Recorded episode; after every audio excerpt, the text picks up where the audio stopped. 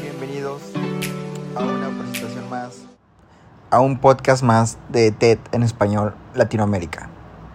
Primero que nada es, es increíble estar de regreso. Este es ya se va a acabar el año y el ciclo escolar 2020-2021 y a través de todo este ciclo escolar sí me, me puse a pensar, me puse a analizar en el hecho de que cómo cómo la pandemia del coronavirus afectó las posibilidades que tenemos nosotros como estudiantes, ya sean estudiantes de preparatoria y universidad. Y, y, el simple hecho de poder estar viviendo esto cada día desde que inició en marzo del 2020. Eh, aún recuerdo, ¿verdad? Estaba con mis compañeros y, y de repente nos dicen, ¿saben qué? No va a haber clases, se va a extender dos semanas más el periodo para, para regresar de las vacaciones del día de, de dar gracias. Este, hasta ese momento todos bien felices, creíamos que iba a ser algo temporal, lamentablemente no fue así y se extendió, se extendió, se alargó, se alargó. Y así mismo afectó a todos nosotros como, como alumnos y como personas en el, en el hecho de que nos separaron de la única de, del, uh, del poco periodo de tiempo que tenemos como adolescentes para poder experimentar cosas nuevas y poder vivir y sentir esa emoción de la adolescencia. Hace poco escuché y vi en, un, en una publicación de Facebook que decía, este, tenemos, era, un estimado de 56 mil días, perdón, 56 mil horas o algo así el, hecho es de que, te decía, de que te decía el estimado de cuánto tiempo te queda como adolescente. Lamentablemente es, no es mucho. Si, si no me equivoco, eran como 63 viernes. Algo así lo estaban poniendo uh, de manera literal. Y, y, sí, y sí, simplemente te, te, te afecta el hecho de cómo la pandemia nos pudo separar de las pequeñas cosas que podíamos experimentar y vivir como personas.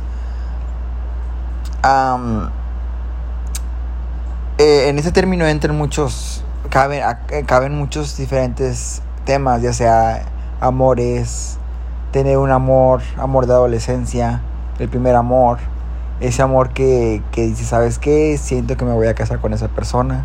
Y, y simplemente sientes esas maripositas en el estómago, que es, es algo que yo sé que mucha gente ha sentido anteriormente en sus vidas, ya sea de jóvenes o incluso después más grandes. Uno no sabe lo que puede pasar, ¿verdad?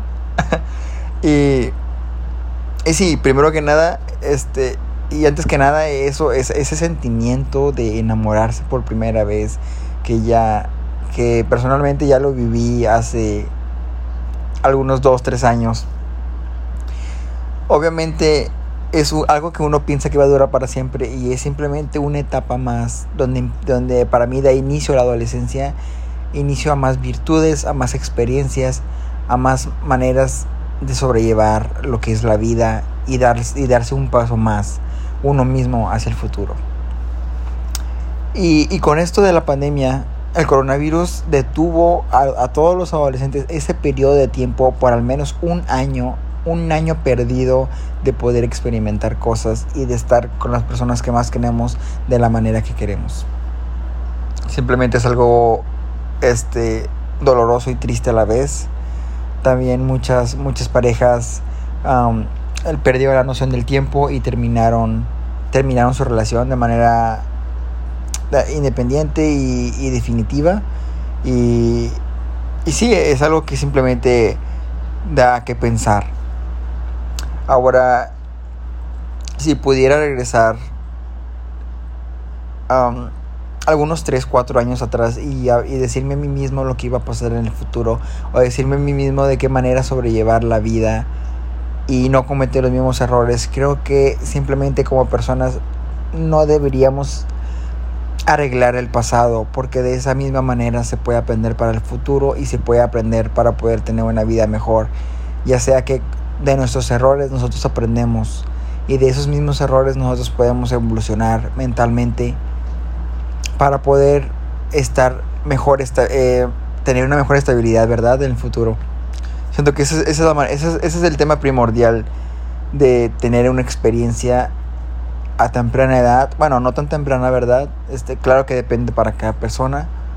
Pero el punto esencial es que no importa a qué edad nos pasa nuestro primer amor. La adolescencia es un la adolescencia es una etapa que se debe vivir de la manera máxima.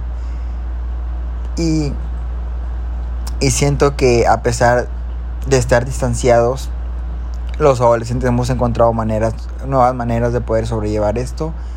Y, y siento que esto ya está bajando. Así que simplemente como, como mensaje, mensaje final, el hecho de que se debe tomar cada día como si fuera el último y poder vivirlo de la manera que queremos, como si todos los días tuviéramos ese mensajito personal de que tal vez mañana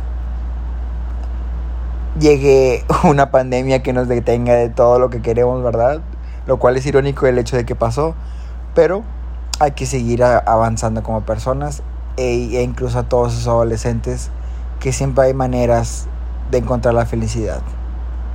Soy Gustavo Avendaño y gracias por escucharnos aquí en TED Español Latinoamérica.